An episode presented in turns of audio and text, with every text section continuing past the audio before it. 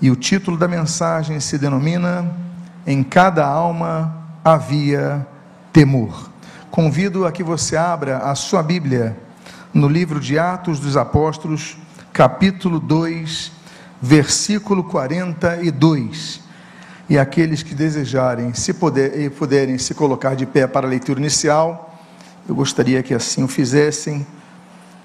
Atos capítulo 2, versículo 42 e 43. Registra a palavra do Senhor. E perseveravam na doutrina dos apóstolos e na comunhão, no partir do pão e nas orações. Em cada alma havia temor, e muitos prodígios e sinais eram feitos por meio dos apóstolos. Oremos. Pai amado, Deus bendito, nós te glorificamos, nós te agradecemos e nós te bendizemos pela tua palavra. Pedimos, Deus, continua a falar conosco nesta manhã, abençoando a nossa vida, fortalecendo a nossa fé. E o que nós pedimos, nós fazemos agradecidos em o nome de Jesus. Amém e amém. Podem, por favor, tomar os seus assentos.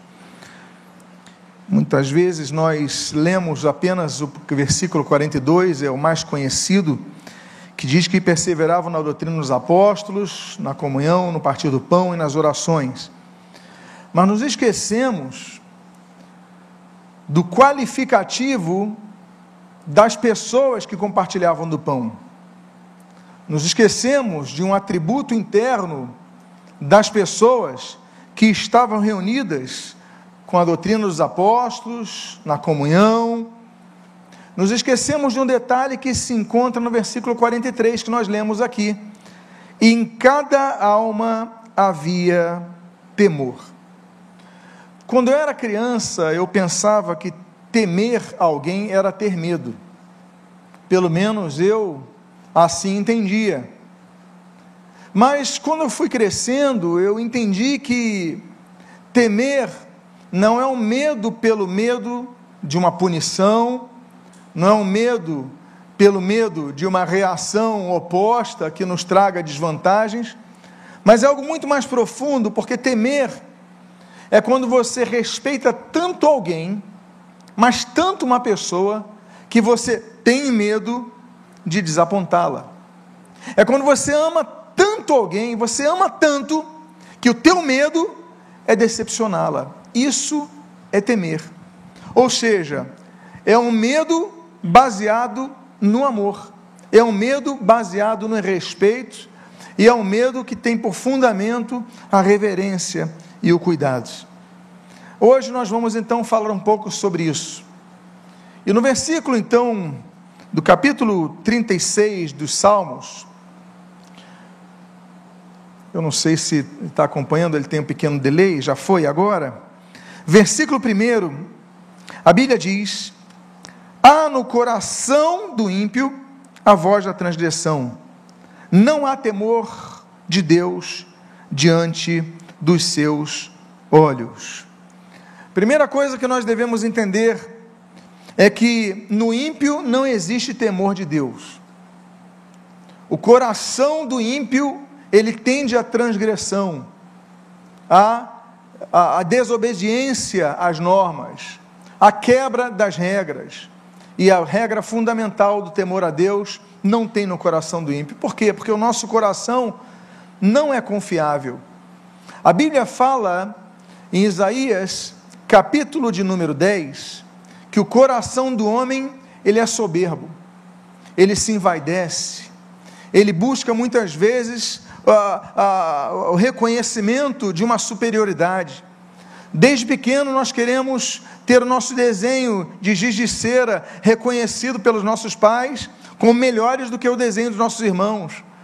A casinha que nós construímos de areia tem que ser a melhor que nossos amigos. E desde cedo nós já vamos mostrando que o nosso coração, ele tende a buscar essa, essa vanglória, tende a buscar isso. A Bíblia diz no livro de Jeremias, capítulo número 5, que o coração do homem, ele é rebelde. Agora ele não é apenas soberbo, mas é rebelde. Soberbo é algo que se nota internamente. Claro que muitos veem a pessoa soberba, reconhecem a pessoa soberba, mas muitas vezes isso é oculto. Você tem aquele orgulho oculto. Mas a rebeldia não. A rebeldia é um ato contrário àqueles que detêm autoridade sobre nós. O rebelde se opõe, desde cedo nós muitas vezes vemos, principalmente na fase da adolescência, o adolescente se rebelando contra seus pais, se rebelando contra seus professores, se rebelando sobre suas, contra, suas, uh, contra as suas lideranças. Por quê? Porque a Bíblia diz, em Jeremias capítulo 5, que o coração do homem é rebelde. Além do coração do homem, então, ser soberbo e ser rebelde, Jeremias, mais uma vez, ele vai dizer, e agora no capítulo 17, que o coração do homem, ele é enganoso.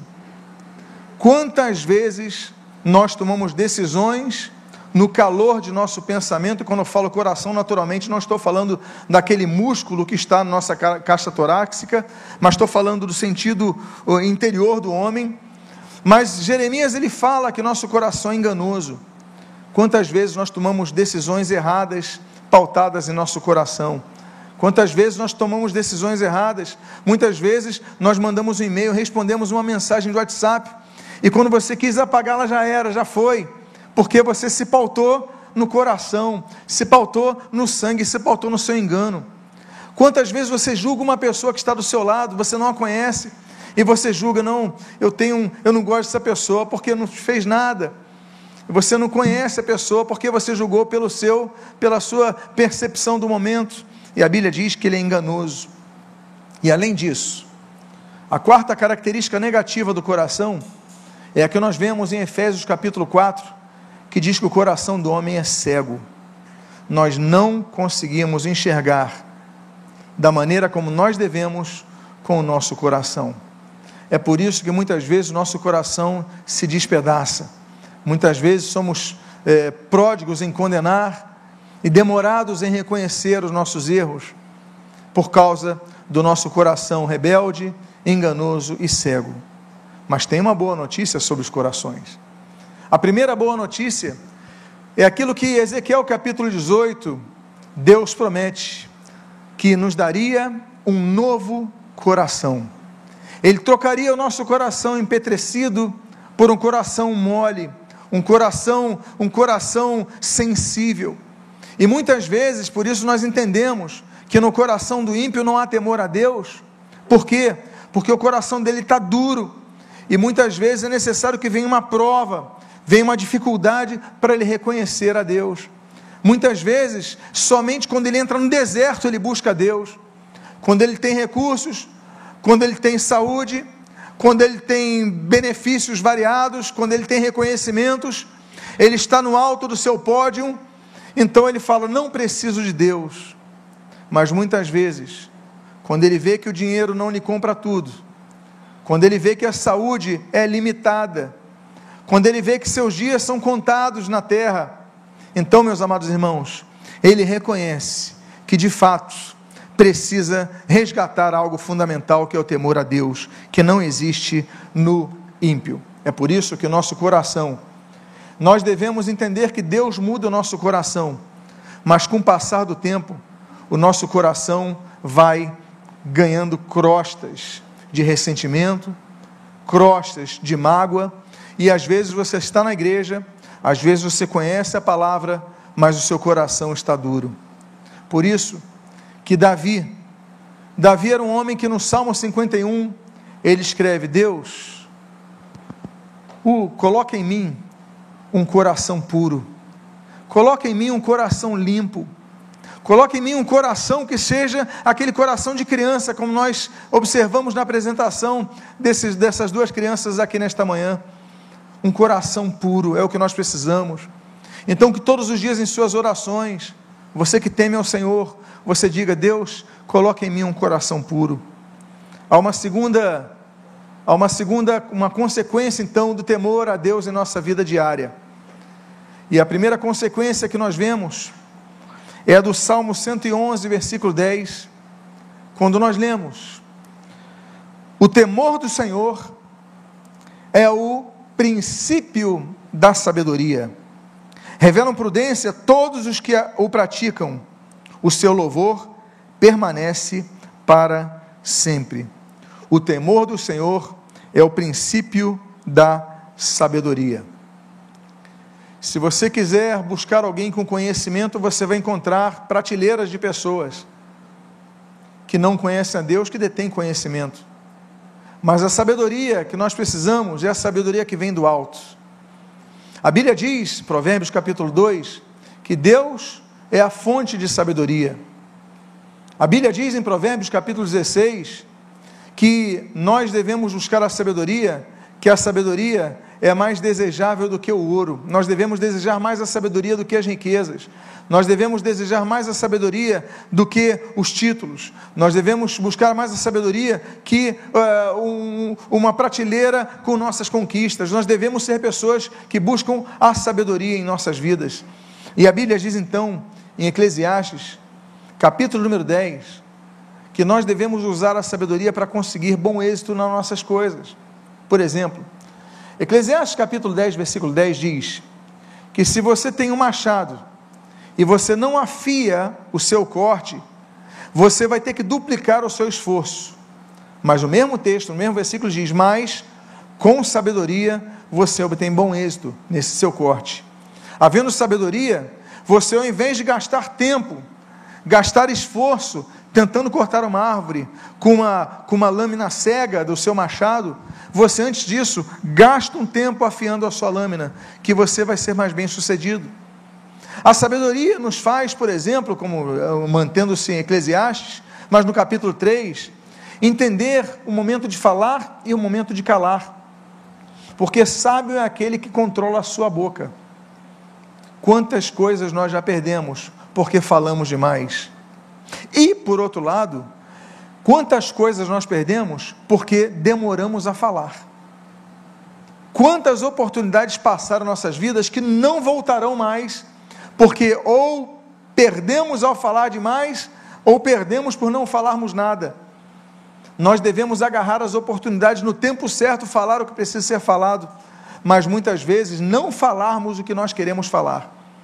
Se tem uma coisa que muitas vezes incendeia a floresta da nossa vida, é a nossa língua descontrolada. E a Bíblia diz então que nós devemos pedir sabedoria.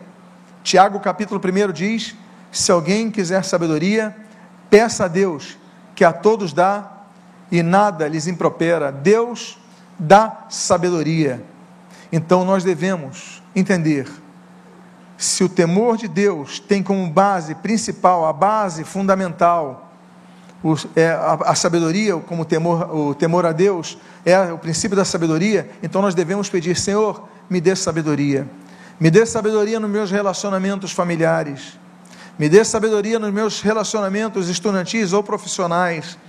Me dê sabedoria nos meus relacionamentos gerais. E me dê sabedoria também nas minhas tomadas de decisão. Então, o princípio da sabedoria, o temor ao Senhor é o princípio da sabedoria. Nós devemos então ter o coração, ter o entendimento que nosso coração deve estar pautado na vontade de Deus. Existe um texto de Provérbios, capítulo 15, versículo 16, que diz: Melhor é o pouco, havendo temor do Senhor, do que um grande tesouro onde há inquietação.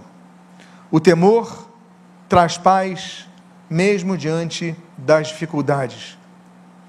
Há pessoas que não têm muitos recursos, mas têm paz em seu coração.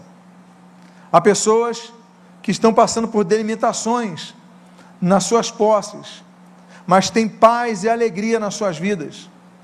Enquanto isso, há pessoas que moram nas suas coberturas, que moram nos seus, nas suas mansões, e que estão terminando as suas vidas através do suicídio. Por quê? Porque os recursos, eles não trazem paz no coração.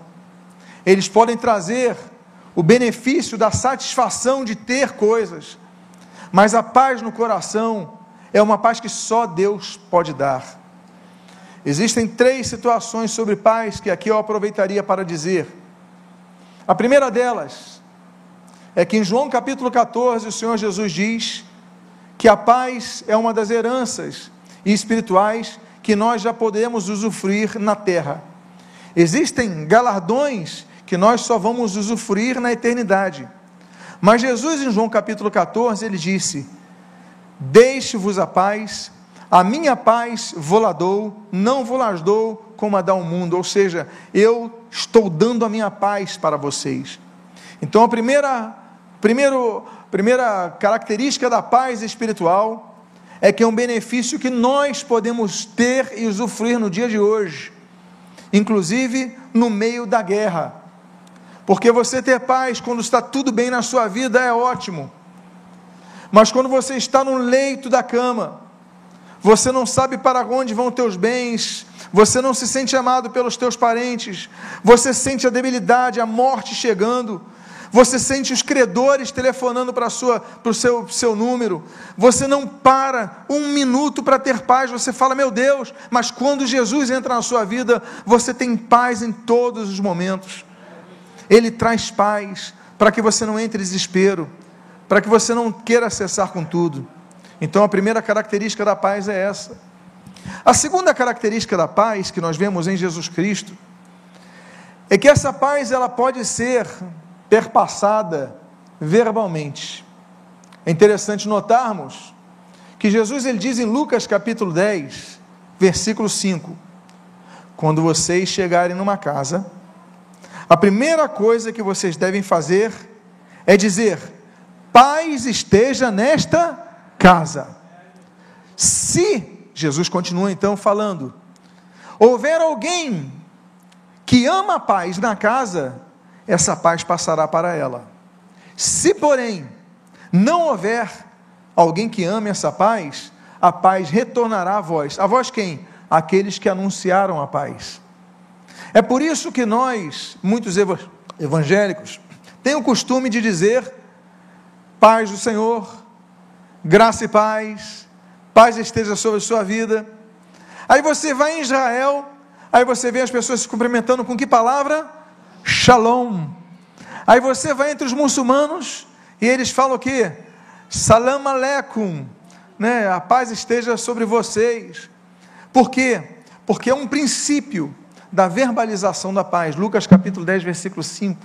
Então nós devemos anunciar a paz. Há um corinho antigo que diz: anunciamos a paz. Anunciamos a paz. Nós devemos anunciar a paz, principalmente àqueles que estão sofrendo, mas a todos, naturalmente. Mas que você seja um canal de paz.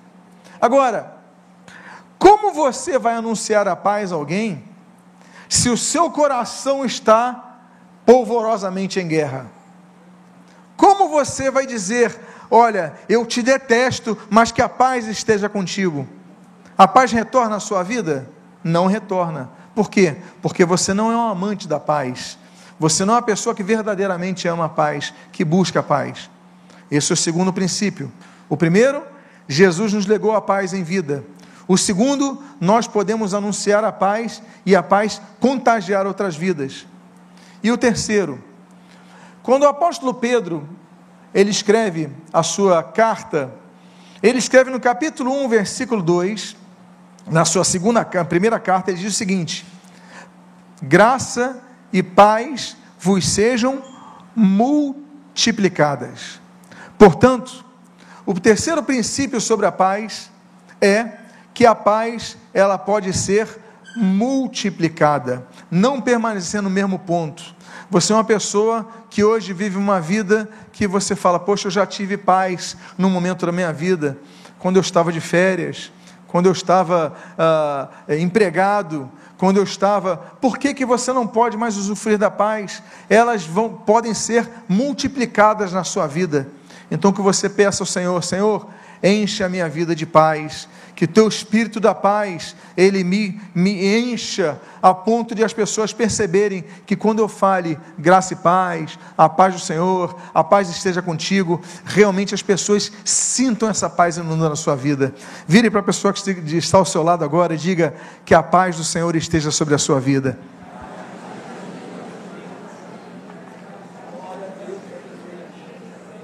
Quantos recebem essa palavra? Amém. E quais são as consequências do temor a Deus em nossa vida espiritual? A primeira consequência nós podemos ler aí em Êxodo capítulo 20, versículo 20. Moisés respondeu ao povo: Não tenham medo, Deus veio para provar vocês e para que o seu temor esteja diante de vocês, a fim de que o que? Não pequem. Que o, para que o seu temor esteja diante de vocês, a fim de que vocês não pequem. Tiago já fala no capítulo 1 que a nossa cobiça, ela quando é engendrada, alimentada por nosso coração, ela gera o pecado e o pecado, uma vez consumado, gera morte. De fato, não há um que não tenha pecado. A Bíblia diz em Romanos capítulo 3, versículo 23, porque todos pecaram e carecem da glória de Deus, todos pecaram. E a Bíblia diz que a consequência do pecado é a morte. Romanos 6 fala sobre isso, porque o salário do pecado é a morte. Agora, nós temos uma boa notícia, uma maravilhosa notícia. A maravilhosa notícia é aquela que aquele paralítico lá em Cafarnaum, Marcos capítulo 2, recebeu, quando Jesus falou para ele: Filho, os teus pecados lhe são perdoados. A boa notícia, meus amados irmãos, é que Jesus nos liberta dos pecados. Por isso que Jesus fala em João capítulo 8: é, E conhecereis a verdade, e a verdade vos libertará. Nós pecamos, mas somos livres do pecado. Quando? 1 João fala sobre isso no versículo 9. Se confessarmos nossos pecados, Ele é fiel e justo para nos, perdoar, nos purificar os pecados e nos purificar de toda injustiça, ou seja, Ele perdoa os nossos pecados e nos purifica. Vocês lembram que eu citei o Salmo 51? Quando o salmista pede um coração puro? Jesus é o único que pode purificar nosso coração. Agora, uma vez purificados, nós não devemos pecar. Se pecarmos, temos que nos lembrar de 1 João capítulo 2, versículo 1. Nós temos o advogado perante o Pai, Jesus Cristo. Mas não é para ficarmos usando esse advogado de qualquer maneira, a qualquer momento. É lutarmos contra o pecado que tenazmente nos assedia. É lutarmos. É por isso que o salmista, no Salmo 119, diz, no versículo 11: Guardo no teu coração as tuas palavras para não pecar contra ti. Agora, não bastam as palavras no coração. Essa é apenas uma das partes do texto. Porque ali nós vemos que nós devemos guardar a palavra, mas muitos guardam a palavra de Deus em seus corações, mas pecam. Muitos ouvem a palavra num culto desse domingo de manhã e saindo daqui já estão pecando. O que, que nós devemos ter para não pecar? Volto a esse texto. Para que o seu temor esteja diante de vocês, a fim de que não pequem. A bendita consequência de quando nós temos o temor a Deus é que nós não pecamos. E aí então, eu complemento com o que eu disse a vocês, só que indo para Eclesiastes capítulo 12, versículo 13, quando a Bíblia diz: De tudo que se ouviu, a conclusão é esta: tema a Deus e guarde os seus mandamentos, porque isto é o dever de cada pessoa. Devemos então entender que o temor a Deus é algo a ser guardado, não é algo a ser usado uma vez só em nossa vida, no dia da nossa conversão. Também não é algo que nós devemos ter apenas quando vamos no templo, estamos no culto. Então nós vamos reverentemente, tememos ao Senhor, tememos quando a palavra de Deus é pregada, tememos, a Deus em todo momento, não. Devemos temer a Deus em todos os dias de nossa vida. O temor que nós entoamos a Deus num templo, num local consagrado ao Senhor, deve ser o mesmo temor que nós temos que cultuar a Deus em nossa casa, em nosso quarto, em nosso trabalho. Devemos ser pessoas tementes a Deus, guardando os seus mandamentos. E aí, qual é a consequência do temor a Deus, não só em nossa vida, mas na saúde da igreja? Como a igreja é o grupamento de pessoas salvas, que temem ao Senhor, há consequências coletivas. A primeira delas, nós vemos nesse texto de Neemias, capítulo 5, versículo 15, quando a Bíblia diz: mas os primeiros governadores que estiveram antes de mim oprimiram o povo e tomaram dele pão e vinho, além de quarenta moedas de prata. Até os seus servos dominavam sobre o povo. Eu, porém, não fiz assim, por causa do temor de Deus. Neemias está falando dos governadores que passaram. Meus amados irmãos, das pessoas que detêm poder, pessoas que oprimem o povo.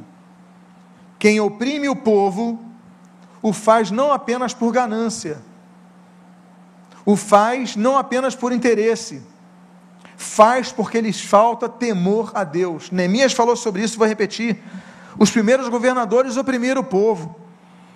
Tomaram dele pão e vinho, dele, dele pão e vinho, além de 40 moedas de prata. Eu não fiz isso, e Neemias reconhece: olha, eu não fiz isso por causa do temor a Deus. O que, que subentende-se? Que ele teve oportunidade de fazer isso. Porque ele detinha poder. Há pastores que oprimem o povo, e não estou falando apenas governantes políticos, não, há todo tipo de governante. Há líderes espirituais que oprimem o povo. Eles não tomam apenas o pão e o vinho do povo, eles tomam tudo do povo, exploram o povo, arrancam toda a pele das ovelhas de Cristo, como se fossem eles donos das ovelhas, esquecendo-se dos próprios princípios que nós vemos aqui em Neemias. Neemias nós temos, Neemias, em Neemias nós temos três princípios sobre a liderança em relação ao seu povo. O primeiro princípio está em Neemias capítulo 1. Quando nós entendemos que o líder deve orar pelos seus subalternos, orar por aqueles que estão debaixo de sua responsabilidade, orar por aqueles que são seus irmãos na fé, são seus conservos em Cristo, mas ele tendo responsabilidade do seu povo, ele tem que orar por eles. Então Neemias mostra o primeiro princípio: o líder tem que orar pelos seus liderados. O segundo princípio de Neemias em relação à liderança está no capítulo 2 do seu livro, quando ele, o líder deve defender os seus liderados. E o terceiro princípio está no capítulo 4 de Neemias, quando ele diz que o líder deve trabalhar por seus liderados. Ou seja, a função do líder é trabalhar por seus liderados. Quem nos lembramos disso? De quem nos lembramos disso? O Senhor Jesus, quando ele disse que veio para servir e dar a sua vida, o que é trabalhar pelos seus liderados.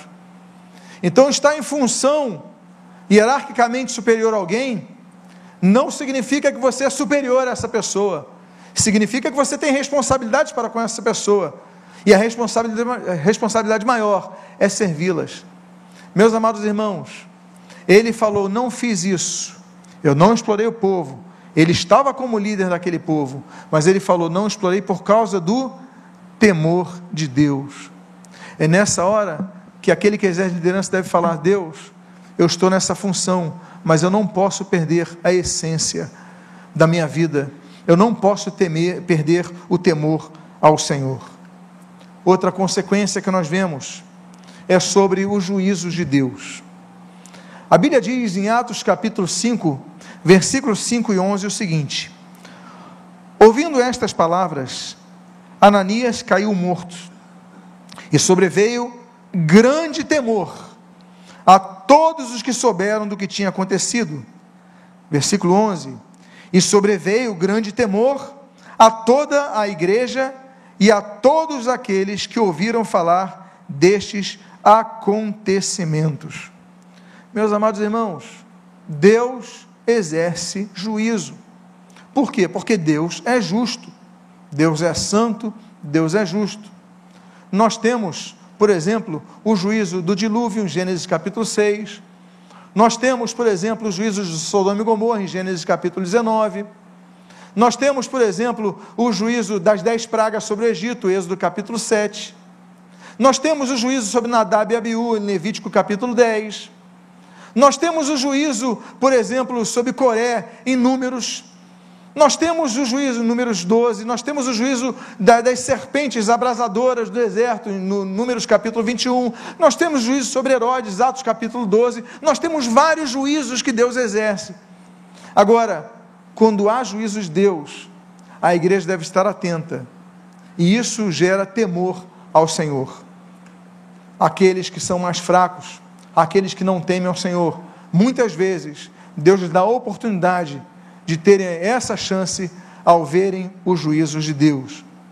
Agora, o temor a Deus deve ser praticado, não apenas crido, não apenas guardado, como nós lemos. Devemos guardar o temor ao Senhor, mas deve ser praticado. Diz o salmista no Salmo 34: Venham, meus filhos, e escutem, e eu lhes ensinarei o temor do Senhor.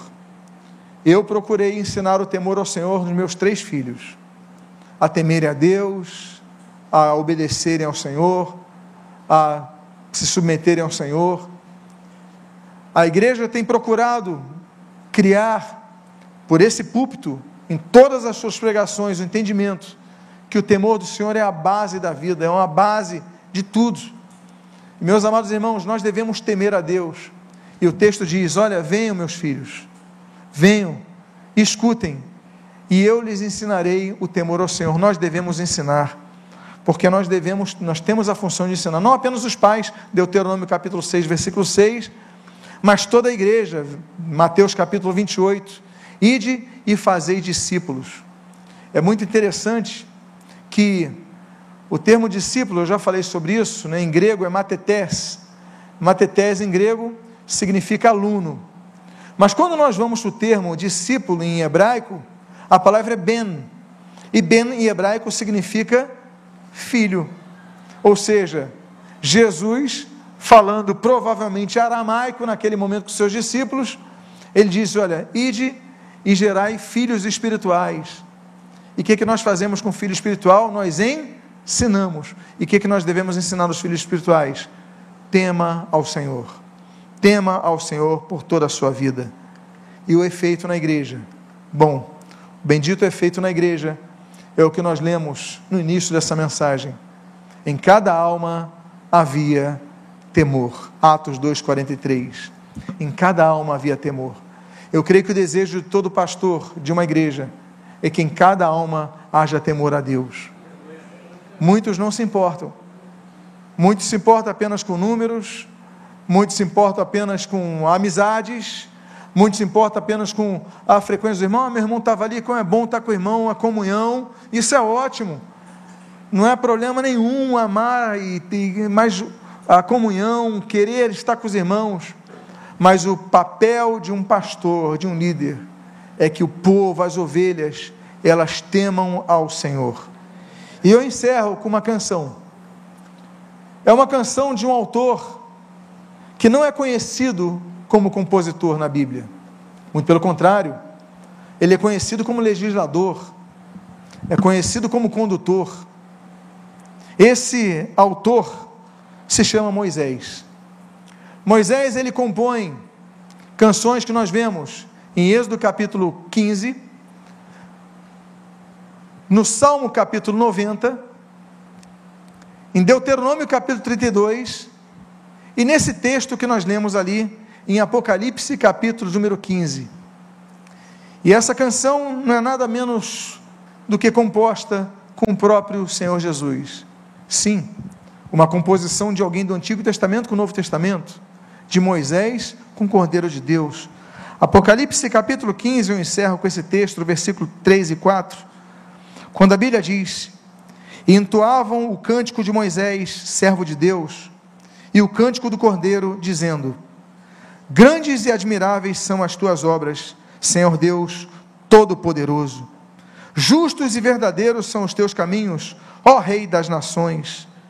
Quem não temerá e não glorificará o teu nome, ó Senhor? pois só tu és santo. Por isso, todas as nações virão e se prostrarão diante de ti, porque os teus atos de justiça se fizeram manifestos. Eu volto àquela pergunta que é retórica: quem não temerá e não glorificará o teu santo nome? Fiquemos de pé nesse momento. Vamos orar ao Senhor, que esse povo seja um povo temente ao Senhor, temente a Deus em todos os seus atos, em seus pensamentos não apenas em suas ações, em todo momento. Feche seus olhos agora e vamos orar. Pai amado, tememos o teu santo e precioso nome e replicamos a canção do Cordeiro com Moisés: Quem não temerá, quem não glorificará o teu nome, ó Senhor, por só tu és santo. abençoa as nossas vidas, fortalece o nosso ser, sê conosco, e que em nome do Senhor Jesus, essa igreja seja composta não apenas de pessoas que façam parte de uma membresia institucional, mas que eles possam ser um povo que teme ao Senhor, que em cada alma haja temor, que em cada vida que está presente aqui tenha temor, que cada um que esteja ouvindo essa mensagem tenha temor a Deus em todas as suas vidas, guarde este temor e ensine este temor. Abençoa-nos. O que nós pedimos, nós o fazemos agradecidos em o nome de Jesus. Amém